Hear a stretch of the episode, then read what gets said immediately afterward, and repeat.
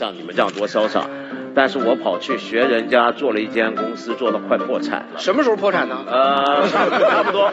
我现在呢，今天来这，坦白讲是有任务的。我是进最后挣扎来的。我的同事就说，虽然知道我很怕上这个节目，因为知道这卧虎藏龙，但他们说你还非去不可。道长，你是来你是来募款的吗？我是来做广告的。我看给大家看一下，他们好像给我写了一个广告词儿啊。到我的节目里来做广告啊？镜头在哪？这个大家要看一下，哎，有个看理想 A P P 要拍一下，这有二维码，大家麻烦扫一下，不容易。这文化事业的道路。看理想电台的朋友你好，听说看理想这边濒临破产，所以他们只好把办公室搬到了现在这个黄寺大街的地方，然后大家都反映这边吃饭有点问题，每天中午都不知道去哪儿。所以不知道他们年后要要走多少人吧。但是，一家有食堂的公司，我觉得是很好留住人的。说实话，嗯。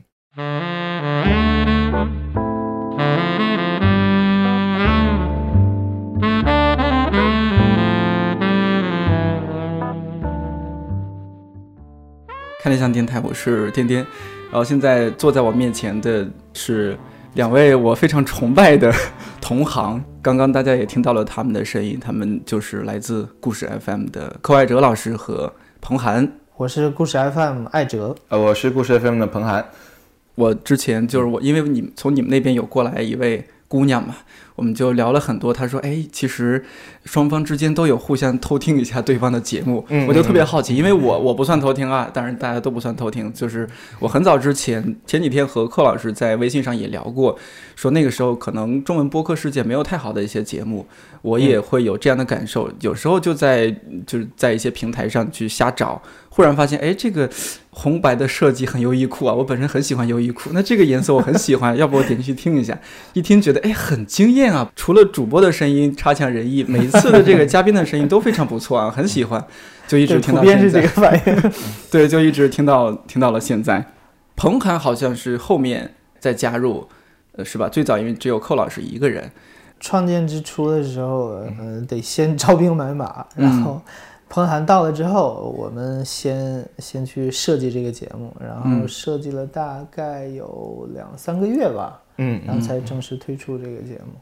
嗯，最最开始的时候就我们俩，然后那时候一周是一期，一期，嗯嗯，当时真的是逐字逐句的去改，当时真的非常细。嗯，现在没有那么的细，但是我觉得现在比以前好的一点就是大家的想法会更多了，就是玩的故事类型会更多。对我前几天听了，就是你们也大家都做盘点和总结，你们也做了二零一八年故事 FM 的故事。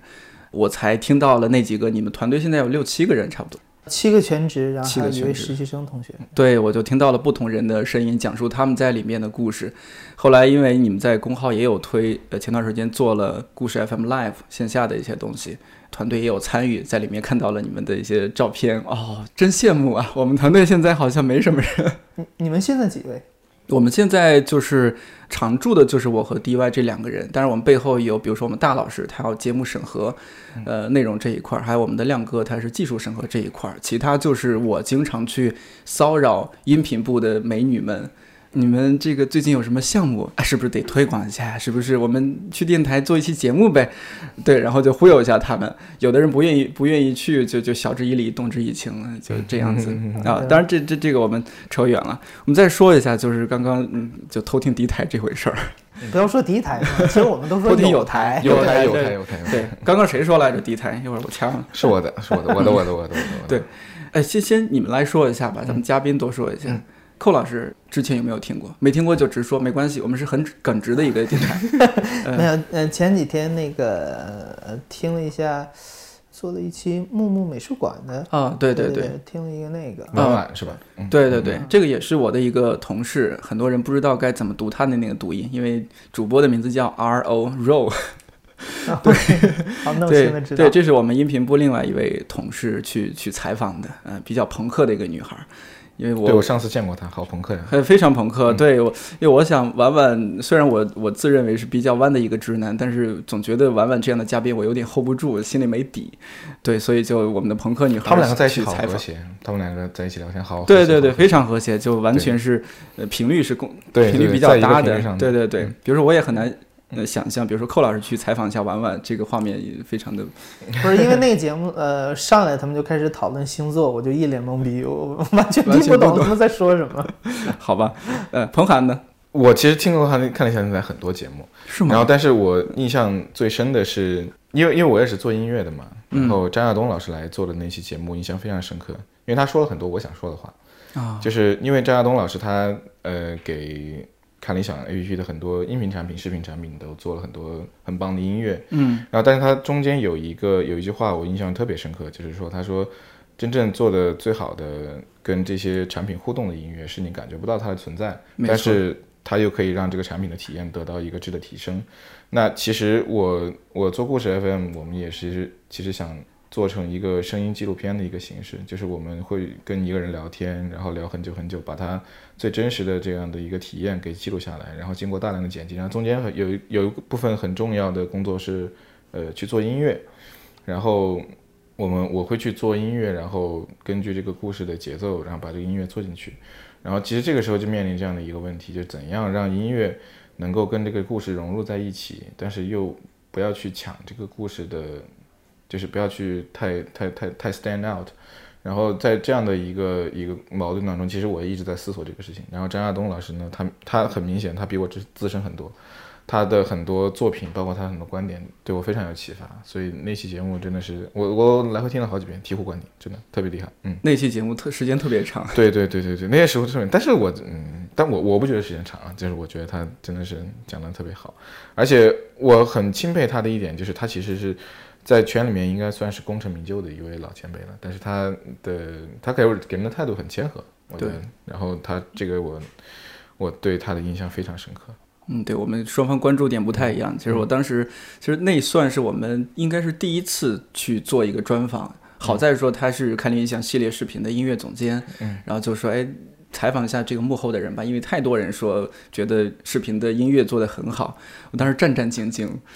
对，因为难以想象那么多女大红的歌手背后的男人就在你的面前，而且声音那么的酥。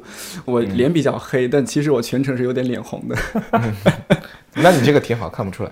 对对对，还好不用出镜啊。我在一些节目里面也听你们聊了一些过去的故事，不过在我们电台里面，我不知道有多少人是知道故事 FM 的。寇老师，可不可以说一下，比如说在做故事之前你在做什么？比如说我去你的网易主页，我看到你在一六年就做了一个自己的电台，叫爱哲电台。我我觉得很有意思，好像那个就是一个故事 FM 的前身。我还听了你和就是家人的那个录音，当时觉得就就很感动。呃，感动的点在于说，第一，在一六年就有这样的意识去做，而且感觉那时候真是 少年意气啊，那种言言语之中透露很稚嫩，对，言语之中还透露着对中文播客的不屑。对，但是我应该把那些话删掉。没有，挺好，听起来挺好。包括说有那样的意识去做家族的一些家里面亲人的一些声音记录，然后直到后来有了故事 FM，有了现在这么大的影响力，啊，我觉得很了不起。呃，因为在中文播客里面，其实比较难找到像故事 FM 这样的特点、这样方向的一些节目。聊聊您之前是做什么，怎么样开始做这样的事情？我前两天朋友圈还转了一篇文章，就是有一篇文章在回顾 iPod Shuffle。对，因为我最早听那个 Podcast 就是从 Shuffle，那时候应该是零七年的时候。那时候国内应该非常非常少有中文播客，然后主要是听一些英文的吧。那那时候其实听英文播客，呃，就是那个学英文的播客比较多一点。然后后来慢慢的听像 BBC、NPR，然后包括嗯前几年开始听 Listen American Life 这些，嗯，就是跟故事 FM 类型比较像的节目，就开始有这个念头想做。然后正好因为我在一零年开始就嗯做媒体了嘛，然后一直在做外媒，其中几家是呃也是电台类的，所以有那么一点儿电台的经验，一直想来试一下。后来在一六年的时候，是因为那个我上一个东家那个 CTV，呃，当时北京办公室就是特别闲，没没活儿，所以那段时间我就想玩一下吧，然后就搞了一个爱哲电台，一共做了七期，最后一期那个名字叫我在我被传销组织囚禁的二十八天，所以变成了故事 FM 的第一期。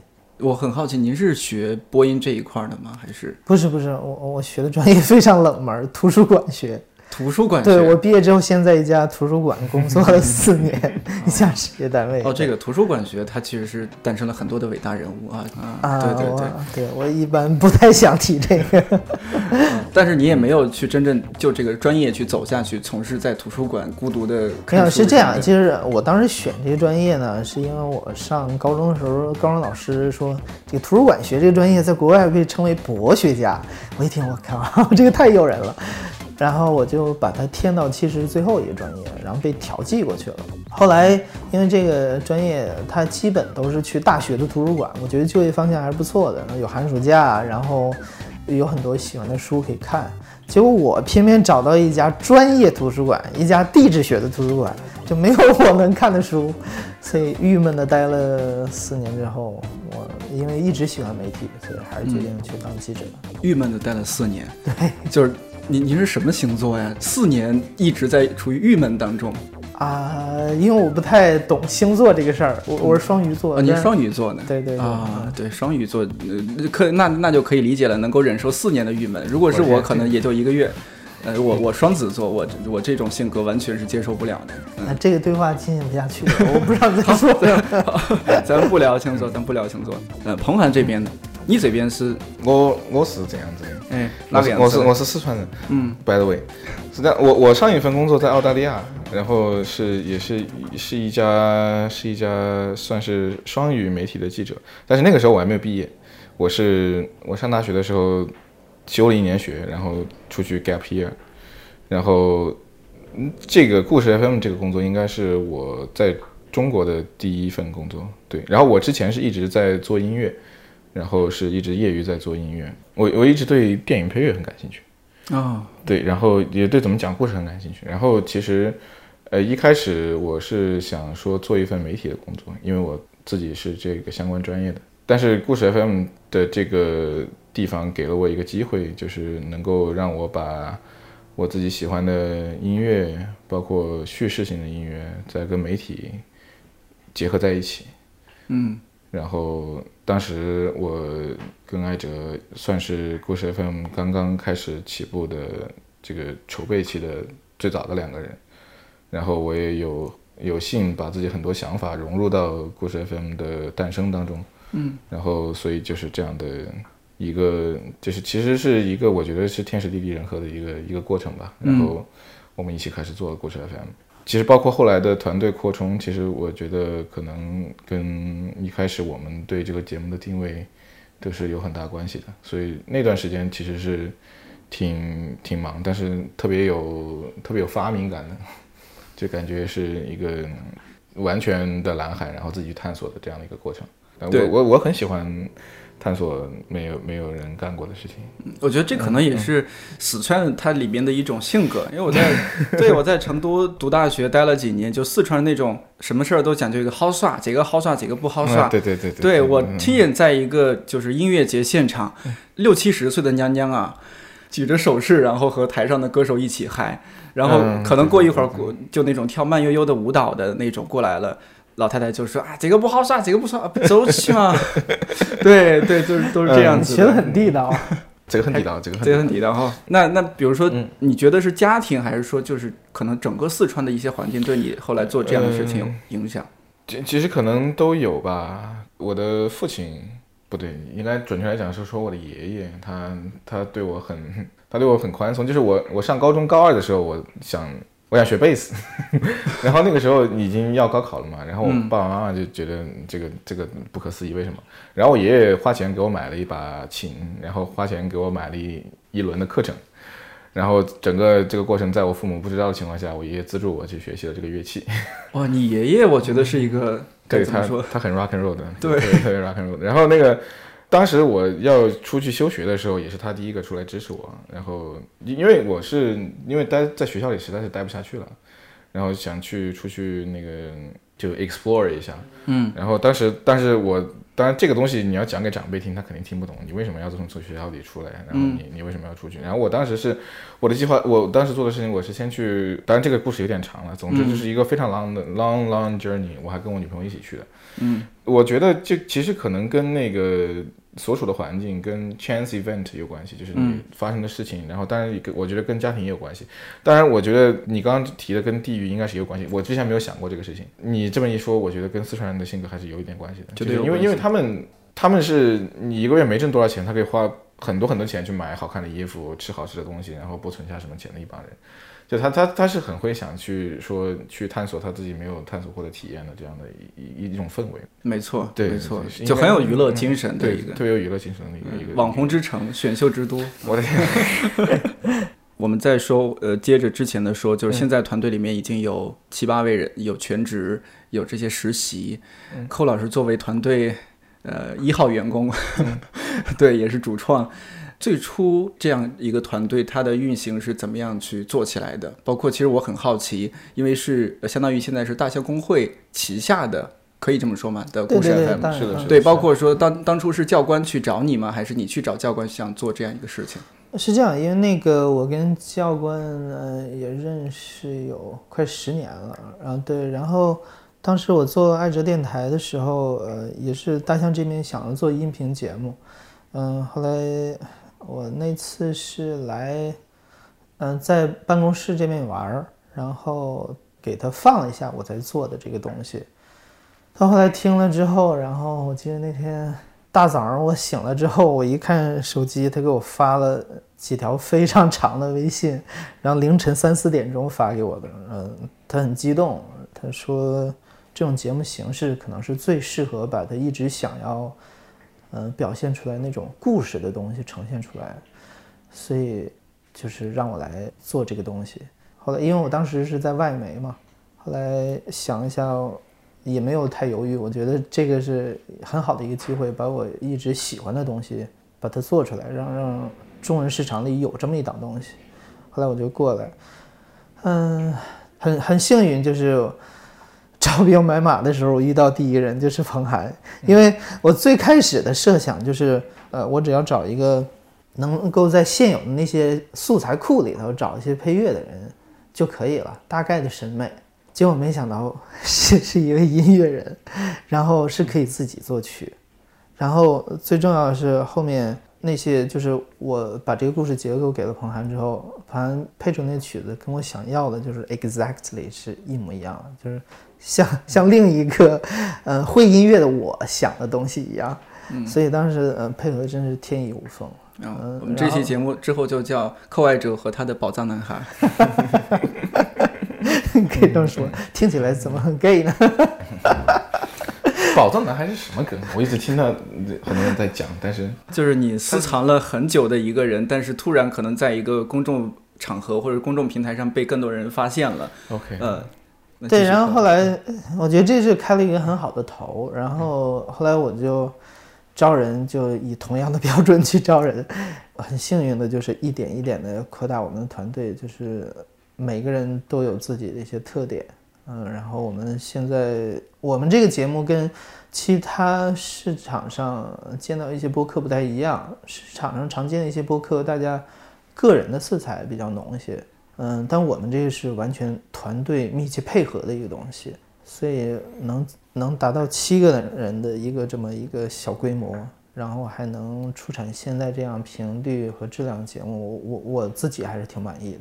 能不能简述一下，比如说一分钟内、两分钟内简述一下一期节目从有想法到最终成片上线，大约经历了哪些过程？呃，先说故事来源，大概是两块儿，一块儿是我们自己去找的，一块儿是投稿或者是朋友介绍的。投稿或朋友介绍的这种就呃时间就短一些，大概一周，呃就是从有想法，呃就是接到投稿到最后成片出来，大概一周的时间。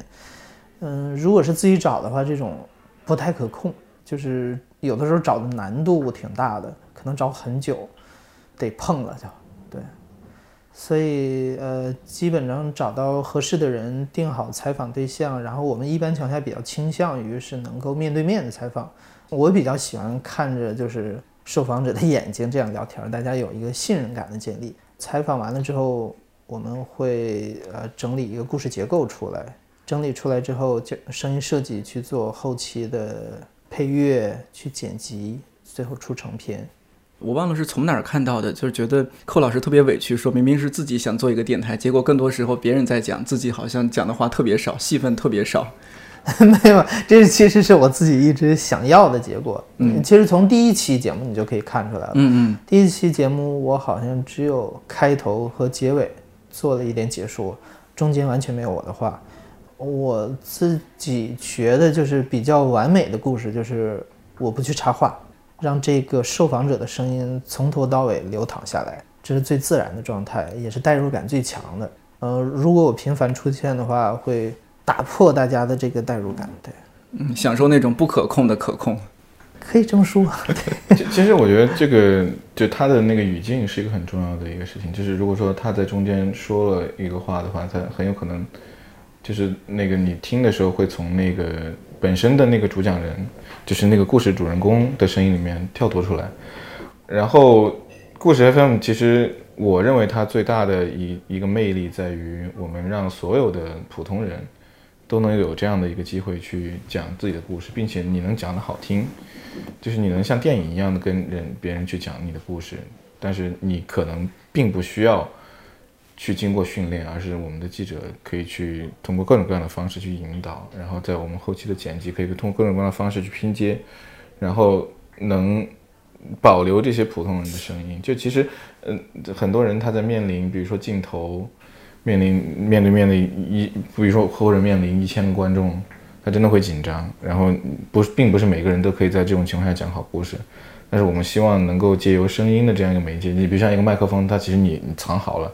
它可能并不是非常显眼，然后你就跟爱着聊天吧，然后把你的所有的最真实的第一手的情感都保留到你的声音里面，然后我们再在这个声音上去完整的去讲述一个故事，就这个这个其实是我们想要达到的这样的一个效果。但其实可能很多人会说，为什么主播的声音在里面那么少那么少？但其实我们我们是想要做一个一个一个给每一个普通人的一个故事的还原，对，大概是这样的一个情况。说起来有一点是我比较羡慕的，呃，像我们节目好多时候都是自己挖空心思去写稿子，就除了这种对谈类，其实这种是对我来说是特别放松的一种节目。嗯，平时那种就独白类的节目都是自己要写个四五千字的稿子，甚至像前段时间盘点的那种，呃，节目我都要写一万多的稿子，再再再去去录，其实是特别的 快把自己掏空了。对，然后但是故事 FM 的一个好处就是它是有点偏 UGC 的，就最起码说好多人，不管是朋友还是说好多人会投稿，然后讲述一些好故事，说我想来去讲，你们主主要是把这个事情组织好，然后把你们的想法再融汇在里面就好。我从第一期开始听，再到后面的一些很多的故事，其实偶尔我会好奇说，什么样的故事是故事 FM 想在里面去传达给人听的一个故事。嗯，我其实不想给他做太多限制。你其实可以通过故事 FM 这个名字就可以看出来，就是非常宽泛的一个名字。我一般会说，就是有很多朋友会跟我们推荐故事嘛，呃，他们会问我想要什么样的故事，我就跟他说，好比你在跟朋友聊天的时候，听到他说了一段什么经历，你迫不及待的想把这段经历转述给别人，那这就是我们要的故事。但我唯一可能有一点要求的就是希望这个讲述者是有一点反思能力的，这样他讲的这个东西，呃，这个事儿不仅是一个事儿而已，他从这个事情当中，呃，有一些想法，有一些启发，让大家听完之后会有回味，这个是让这个故事呃能保持持久力的一个很关键的要素。其实，在比如说我们呃也算是内容生产者，在内容生产者里面，可能会不自觉的会做一些说教，觉得有没有这样的因素？怎么样把这种说教让人能够容易接受的方式去传达出去，在故事里面？对，其实说教这个事很有意思，就是呃很多媒体节目它都是想要去说教，表达一个自己的价值观。但我觉得你纯粹的去讲道理，是很枯燥无聊、让人不愿意接受的事情。但是如果你讲一个故事出来，这故事本身已经传达了那个道理，这是最有效的途径。所以一般情况下，我解说的时候，我也不会去结尾做一个总结，说这个故事说明了什么样的道理，因为这个故事本身已经说明了一切了。嗯，对，而且像艾哲刚刚说的，就是如果说一个一个讲述者他是有反思力的，那你把这样的一个 message 由一个讲述者说出来，其实是比是比任何其他，比如说比如我们制作者说出来，它其实是更它更有怎么讲更有传达力的。就因为比如说你一个传销，好，我我们最后来跟大家说。哎，我们得出个结论啊，我们不要去传销，这个没有任何意义。但是如果说一个从传销出来的人跟你说，呃，以后要怎么怎么怎么样，你要你要注意一下，其实很简单的一个事情，没错。但是但他的力就会更有力量。对，这是人家真正的现身说法。你们也不可能说想做一个传销的选题，然后寇老师深入深入传销组织，感受一下每天早起来喊口号是吧？中午然后出去各各自干什么事我觉得这个还挺好，你要不要你要不要 尝试一下？好的 idea，但是我怕我去了回不来。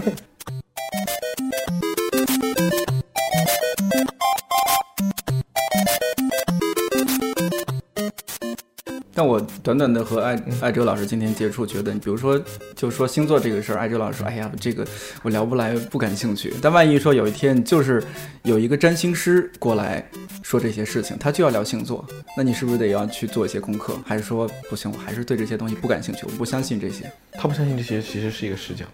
嗯，我厉害，因为我 包括我在内，现在有三位记者嘛，然后每个人的兴趣点不太一样。另外两位，他们如果有什么自己感兴趣的比较小众的话题，他们想去做，我都会鼓励他们去做，做出来大家一起听一下，看看呃是不是大家都会感兴趣。如果你做出来还是只有你自己想听的话，那可能不是一个好故事。有时候我会觉得，即使你们上线的一些节目，我觉得这个选题其实是有点危险的。有一期是叫一个渣女的自述。我就从我们也是住一个 loft 两层，我从楼梯上走下来，他过来抱着我，哭着说：“求你啊，别走啊什么的。”嗯，然后当天是非常生气，是我真的走了，然后走了我就去找这个姐姐约炮。嗯，然后当天就在他那边留宿了一晚上，其实我一晚上都没有睡着。因为我觉得还挺过分的，人家过生日，然后把他一个人可怜兮兮的扔在那边。嗯，你说他是一个让让你非常梦寐以求的一个人，嗯，白月光，然后你们又幸福的在一起待五年，那为什么嗯在这种幸福的经历里面还会出轨？你觉得是一个什么样的 desire？嗯，我我很难讲哎。我不知道该怎么去形容吧，但是好像似乎是我的每一段亲密关系，我都会去想办法打破它。就是出轨好像已经变成了一个习惯，就我觉得可能跟我的那个观念是一样，就是你不可能只跟一个人做爱嘛，我不可能只跟他一个人在上床啊，我总得要跟别的人上床嘛。对不起，肯定要被骂了。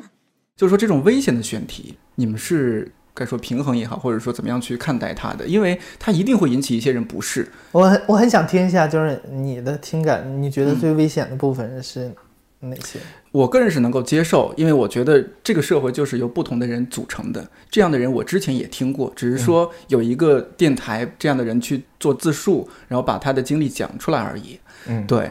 问题在于说，比如说一个直男听到这样的节目，他会对女性有一个怎么样重新的定义？我觉得作为内容生产者，要很很注意把握一下你内容传达出什么样的东西，因为社会你听到你节目的人太复杂了。我其实一点没有觉得这个话题危险。我们之前是先做了一期渣男的故事，对我非常想看一下这个对比。如果大家只是说对男性出轨很包容的话，对女性有这种情况就觉得啊，这个社会怎么了？我觉得这个标准实在是太不公平了，呃，而且，呃，的确，那个那个女生可能伤害了不少人，但他伤害那些人是他自己关系当中的人，他不是说去伤害这个社会。当然，他这这么做，我自己肯定觉得是不对的，你对你的另一半是非常不负责任的。但我觉得这更多的是他们两个人或者呃那几个人之间的关系。呃，我们如果把它放大化了，去觉得他们定义了这个社会的话，有失公允。对，其实我觉得，如果从这期节目上就只看这一期节目的话，可能有可能一些人会得出你像你刚刚说的那些比较危险的一些想法。但是其实故事 FM 是一个整体，就你在这里面不仅是这一个人，是很多很多很多个人。我们一直在强调每一个人都有自己的故事，就是我们不想把一个不想说一期节目一个人他可以代表某一个群体，他不是这样的，就是每一个人他都是一个独立的个体，然后他可能是有一些群体的属性，但是人跟人之间的肯定是不一样的。故事人物到目前为止有一百多个普通人在这里讲的故事，他有可能他是带有一个群体的标签，但每一个人的情况都不一样。我们之所以希望用二十分钟时间让你听一个人讲故事。不是说让你听这一个群体讲故事，而是就听他这样一个人。其实很多像像我们回顾历史，很多历史事件里面，你只剩下集体记忆了，个体是在很多事件里面是被消解的。但是我们想保留的是个体记忆，并不是想把它贴上一个标签，然后让它去定义一个群体。我觉得这不是我们想做的事情。我们想在这个地方突出每一个人他自己的他的开心、他的悲伤、他的困境，然后他的各种各样的事情。对，嗯，大概是这样。这个故事让我。我当时觉得可以做一个原因就是，他跟嗯每一段感情，他他其实很认真的，就是尤其他描述就是他 喜喜欢的人的时候，那那个画面感，你真的能感觉到他坠入情网。我觉得这个是人和人关系当中最最美好的东西。当然后来他又背叛了这些人，怎么样？就每个人都会遇到，就是如果一个普通的婚姻当中出现一段出轨或者离婚之类的，你可能只背叛了一个人，他只不过多背叛了几个人，所以我不觉得这个就就一下这个社会就乱掉了。OK，就是特别想了解一下二位的态度。对，还有就是呃，我们已经做了这么多期节目，有时候啊，我看这些标题。也不算冒犯，就偶尔会想起小时候看过的一本书，叫《故事会》。对，呃，我想表达的是说，有时候会觉得有点标题党，但是大部分时候还是说你标题里面是体现这个核心故事的。偶尔还是会觉得你在刻意的用标题党的一种方式去吸引别人去去收听，但是这个互相理解，我也我也能够理解。但是道长有一次开会给我们讲到这个事情，就是我们怎么样把握一个标题。和我们的内容之间的一种平衡。其实，呃，自媒体的这个取标题这个事儿本身就是可以上一堂课的东西了。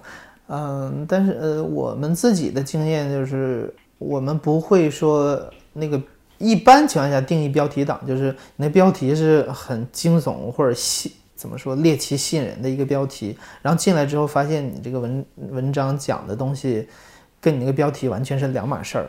只是吸引你进来，但我们如果用一个非常特别抓人的一个标题的话，我们要保证你起码这个故事当中的确是讲讲的这个东西，而且这个东西在你这个故事当中占的比例是很重要的一块儿。因为我们的故事地区很多都是有这么呃比较抓人的一些素质。其实不光是在中文网络环境上，国外也是这样，就是标题当中的信息能不能够呃。抓住这个浏览的人，其实决定了你这个呃有多少人会去看，有多少人会愿意去听。嗯，对，其实其实这个东西，我觉得应该没有人能有一个准确答案，就是大家都是在探索怎样保留自己的气质，然后怎样让标题又能吸引人，然后怎样你还不能在标题上撒谎，对吧？你你你你有的东西，你内容里面必须得有，这个其实是我觉得是一个动态的过程。对，撒谎是最最可恨的那种。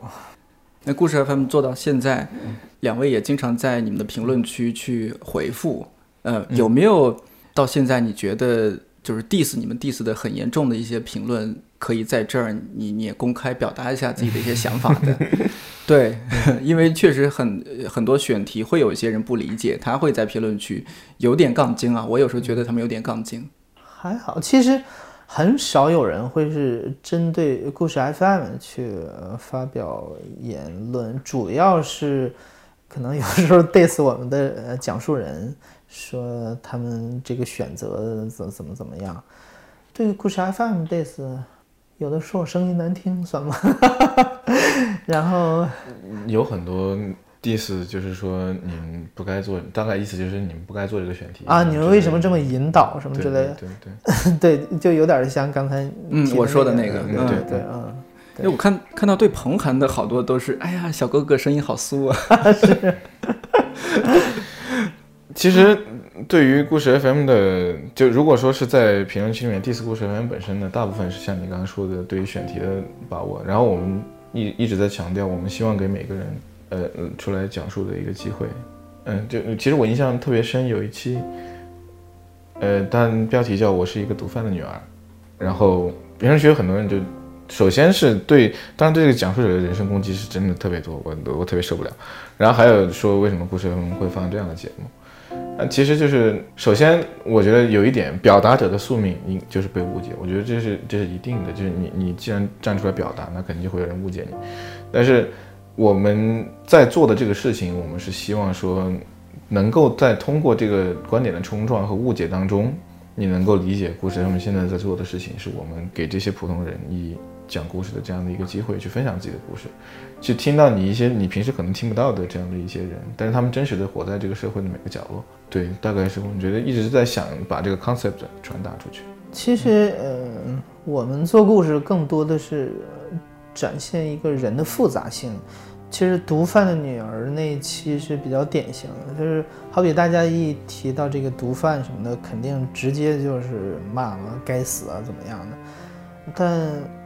毒贩的背后，他他肯定不是一个孤立的那么一个人，他有自己的家庭。那家庭当中那那些人，包括他的女儿，呃，你可以说他女儿也受益者，呃，花了这些钱，但同时他也是受害者，他后半生不再会有父母陪伴。我们不是说去为毒贩证明，我们只是说，好比贩毒这件事，包括毒贩自己，他的家庭也会受累。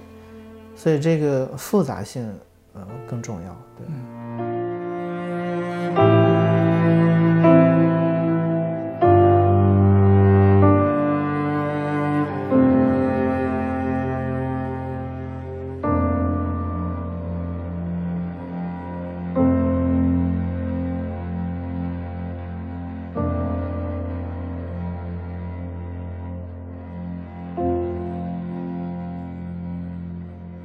看后来是有了一些新的栏目，是不是相当于，比如说什么周二剧场是彭涵在相当于做主播，后来我看到还有了 FM 的 Live 剧场线下剧场，对这些新的尝试是想表达一些什么新的东西？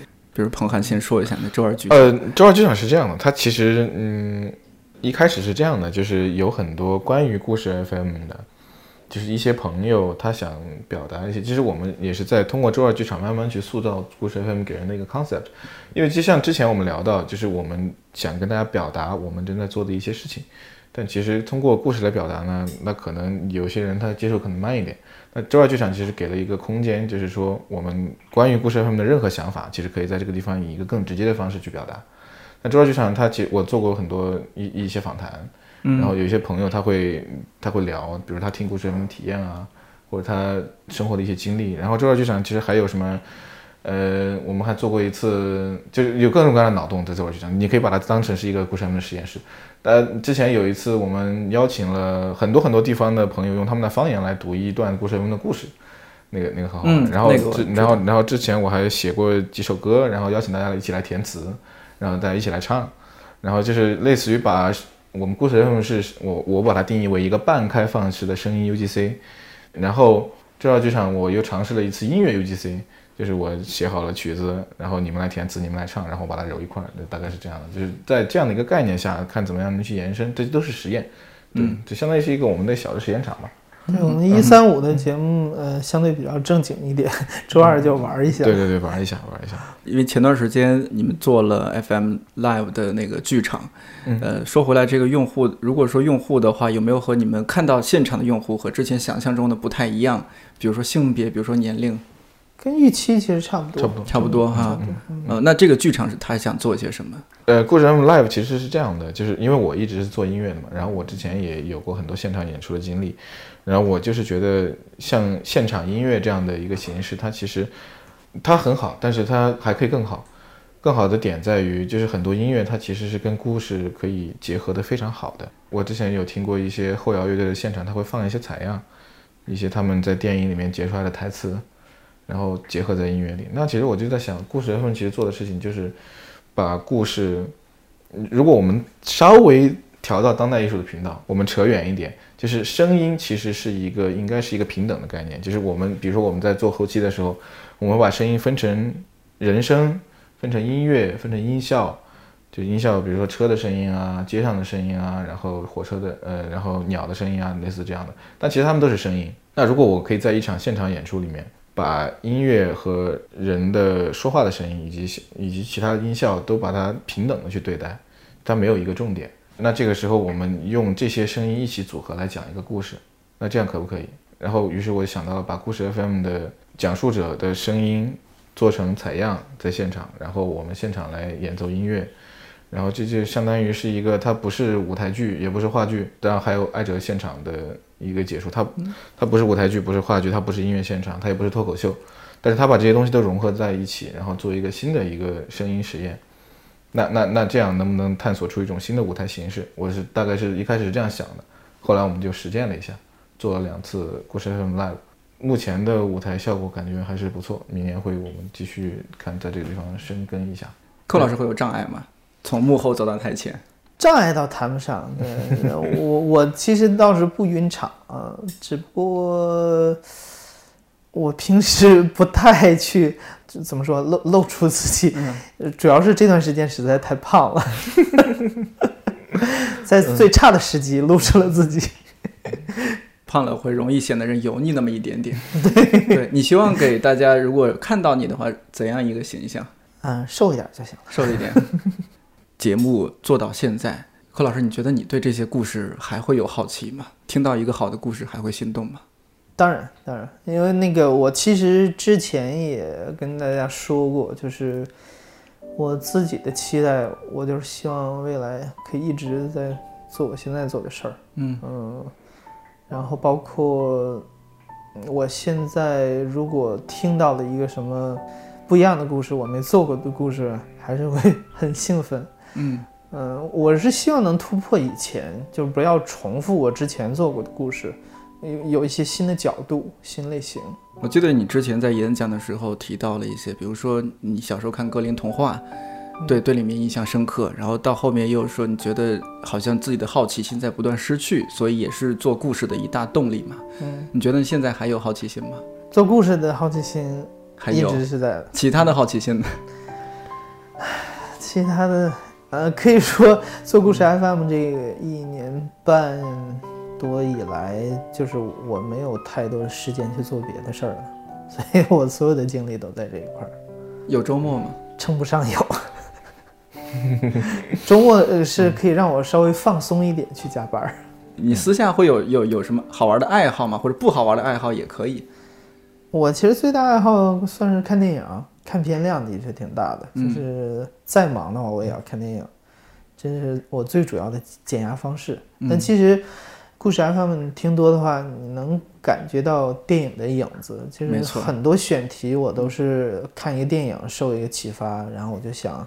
在现实生活中找到相似的选题去做，包括其实第一期那个被传销组织囚禁二十八天，我就看 看了一个被囚禁的故事。后来当时我就一直在想，中文世界里会有什么相似的故事。后来就想到了传销，还是挺有中国特色。对，嗯，那彭涵呢？还会有彼时看到寇老师那种心动的感觉吗？我看他们从来没心动过。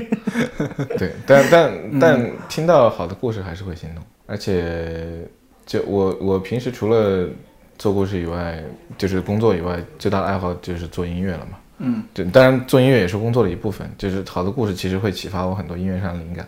就是可能很多音乐人会陷入一个瓶颈，就是你用音乐本身来启发，你用另一个音乐来启发你的音乐，是一开始的一个状态。就比如说你听到一个特别好听的乐队，然后你觉得，哎，它可以启发我做一些新的创作。但是就可能你到了一个阶段的时候，你发现用音乐这个东西可能没办法启发你更多的音乐，那你就要尝试用音乐以外的东西来启发你的音乐，比如故事，就是故事，故事就是一个，就通过故事来启发音乐。这这是我现在目前对，我觉得这个很好的一点就是。当然，这个可能有人会说这个 work and life balance 不是特别好，但是其实呃，它是一个相互启发的状态，我还挺享受这个状态的。你生活中还爱吃点什么，喝点什么吗？比如说会，我喜欢做饭，我喜欢做饭。哦，是吗？来来握个手。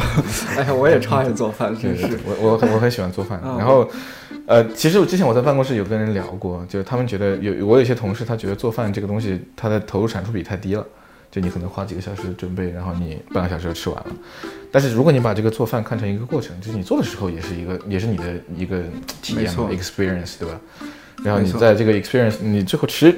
那也是一个 experience。那如果你把这个这个拉长的话，其实你的整个体验会，我觉得会非常好。对，其实我是喜欢整个生整个链条，整个生产线。比如说从我去买菜，然后再到回家对对乒乒乓乓做饭，然后再到最后我有一期节目上瘾那一期，我还说我对刷碗上瘾，就喜欢刷碗，刷完碗拖地。对我觉得这是一个交响乐，你不觉得吗？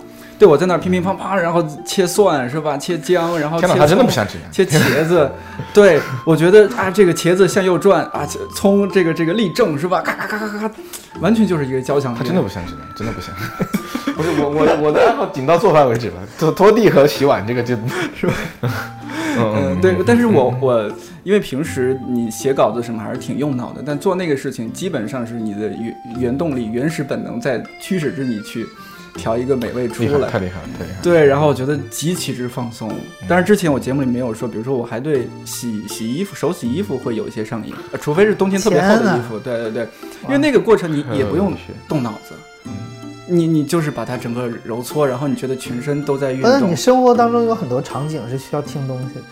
对，然后这个时候我可能就在听一个诶故事 FM。但其实不是，就呃一边有时候我听一下故事 FM 这这种讲述性的，但可能呃比如说做饭的时候，有时候还是会喜欢听一些比较燥的音乐。我我蛮喜欢听嘻哈的，对，就听一些嘻哈音乐啊，超喜欢听，对。对，虽然节目里面经常放是特别温柔的音乐，但其实双子座就是很分裂嘛。你 可以试点嘻哈风。对，可以在春暖花开的时候，我准备放一些嘻哈的。那寇老师类似的这种生活的小秘密可以说一下吗？他他喜欢做饭。他，那你你来说吧，别让他说。他他对生活的调控，你知道他们家那个温度、湿度，还有水水水的什么来着？呃，就是湿度嘛。啊啊！饮用水的那个啊，净化了啊。对对对，它它它其实会监控他们家所有的指数。对，虽然我是文科生，但是我喜欢把家里的所有的环境呃用数字 看得到，这样我才会有安全感。就包括我们家的空气质量，应该算全北京最好的地方之一。就放了很多个这个叫什么？嗯，其实我们家空气净化器还真不算多，就三个嘛。然后我有朋友家里十一个，对，就是我们都是很偏执的。我觉得这还是有效果，因为空气脏的话对皮肤不好。明显你虽然更年轻，但是寇老师的皮肤更是吹弹可破那种感觉。对，哦，果然，对对对，啊，所以所以今天我们这个现场，我也特地把我的私家的这个加湿器，一般整个公司是不是现在只有我？但是我要跟你说一下，这种超声波的加湿器，它吹出来的这个就是。颗粒物其实是比较高，挺多的，对，除非你用的是纯净纯净水，对对对，因为这嗯不是快破产了吗？公司，对，如果公司不不是快破产的话，可能用纯净水好一些。对，我知道，就水里面很多重金属可能也在空气中在飘，那我们要不要调小一些？主要是北京的水比较重嘛，它那个就是颗粒更多一些。这么听起来，您在这个呃洗澡的热水器方面应该也有一些研究，比如说到底用燃气的还是这个电气的？没有没有，我我们家是电的，电的，啊，也会经常注意什么除除污啊，什么清洗啊，是吧？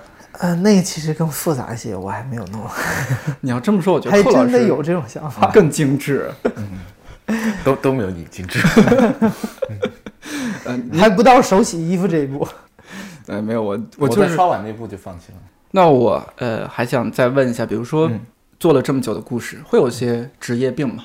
职业病啊！我举个例子，比如说，就拿我来说，做了节目之后，我现在基本上随身就会带着呃我的录音设备，呃，对，比如说我在公交上听到什么人谈话，但是这个不太好啊，这个大家别学我，可能就如果来不及拿出录音设备，就拿手机记录一下，就觉得很很有意思。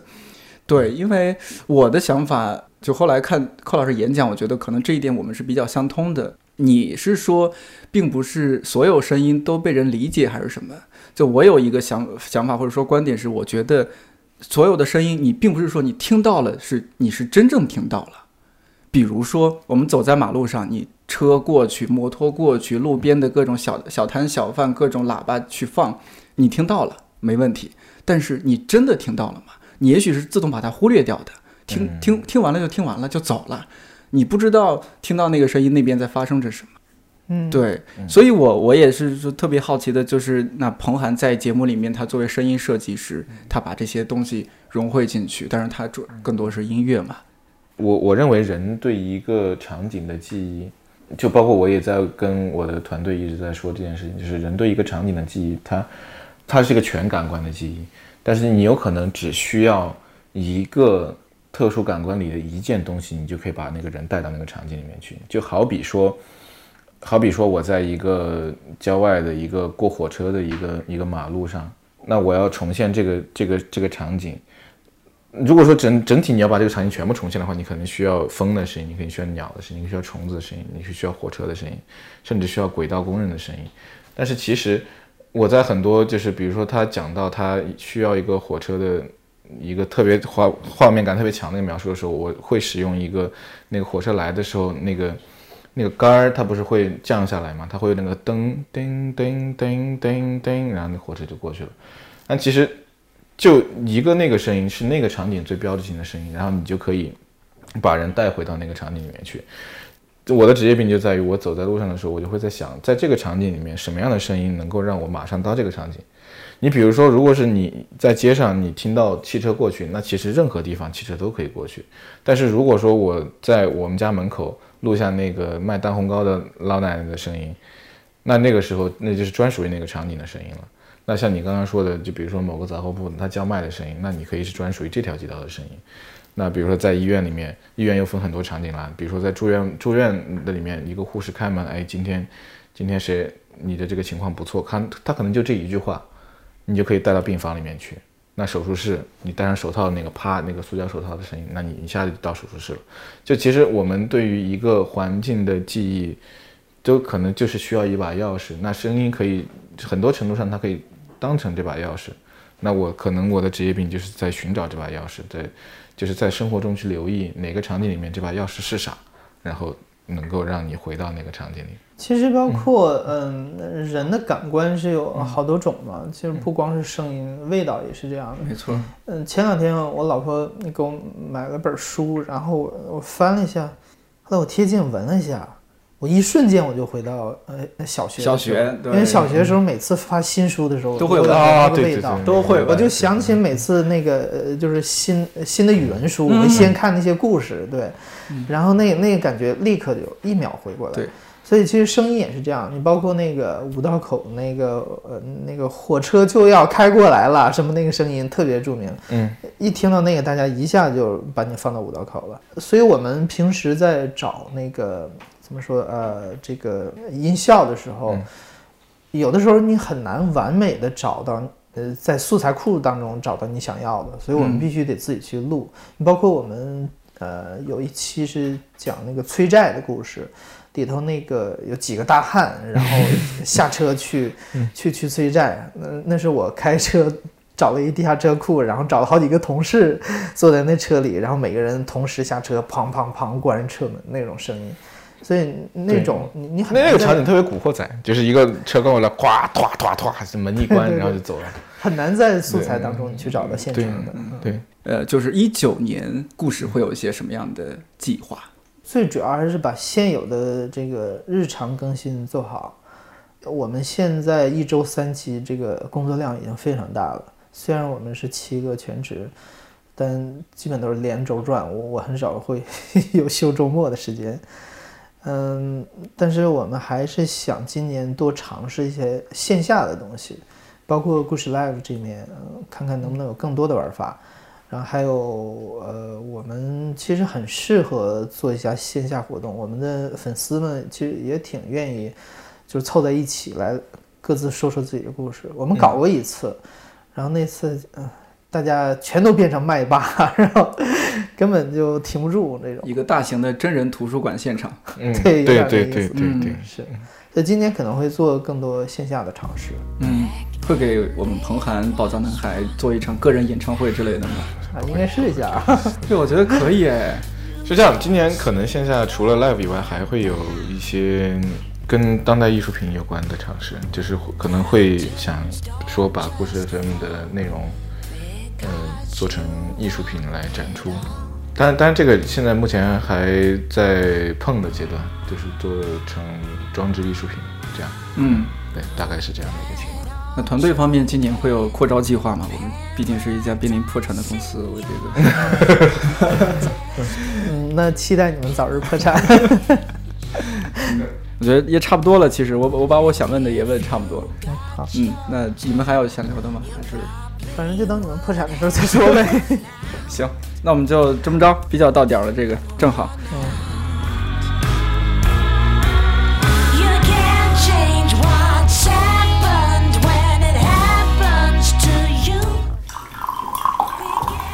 春节你们你你回回长春？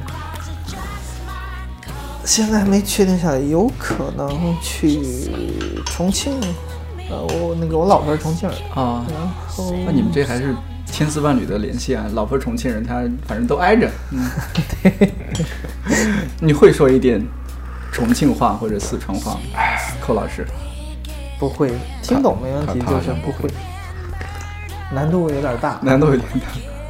但我觉得那边的话是很好玩的，就很地道的这种方言，它的里面的魅力我超级喜欢。啊，比如说刚去四川那边，就老板会说，会说这个十块钱，我说啊四块钱，十块钱，到底是几块钱？四块还是十块？十块，对，我第一次去的时候，他们说好多钱，啊 好多钱，对对对，我就懵了，你知道吗？我也是，